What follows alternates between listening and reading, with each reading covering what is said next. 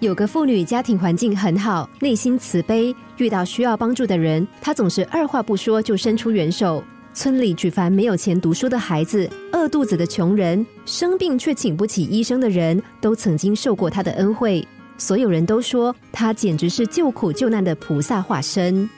可是看了越多的贫病愁苦，这个妇女的内心就越不快乐。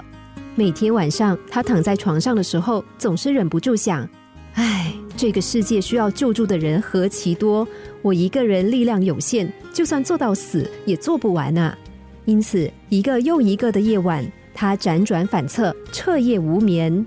而每当天一亮，他又匆匆的起身，急急的去帮助别人。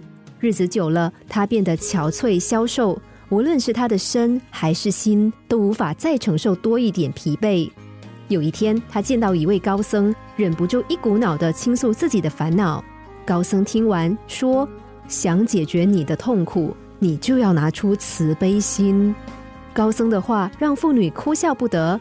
师傅啊，难道我还不够慈悲吗？为了那些贫弱的人，我已经竭尽全力，再也无法做更多了。高僧说：“你还忘了对一个人慈悲。你呀，最该发挥慈悲心的对象是你自己。”故事中的妇女虽然帮助了很多人，却忘了帮助一个最重要的人，那就是她自己。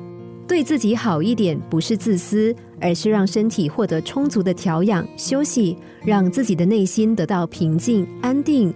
如此一来，才可能去做更多的事，帮助更多的人。无论如何，我们都应该要避免自己成为一个极端的人。有一种人，永远觉得自己拥有的不够，不认为自己有余力帮助别人。另一种人则是不管自己够不够，却不停的给予。这两种态度都是需要调整的。其实，不懂得对别人慈悲的人，或是不懂得对自己慈悲的人，都永远难以得到内心的快乐。对其他人奉献很伟大，可是对别人慈悲之余，也别忘了对自己慈悲。这么一来，我们才有更充裕的体力和精神，去完成更多的工作。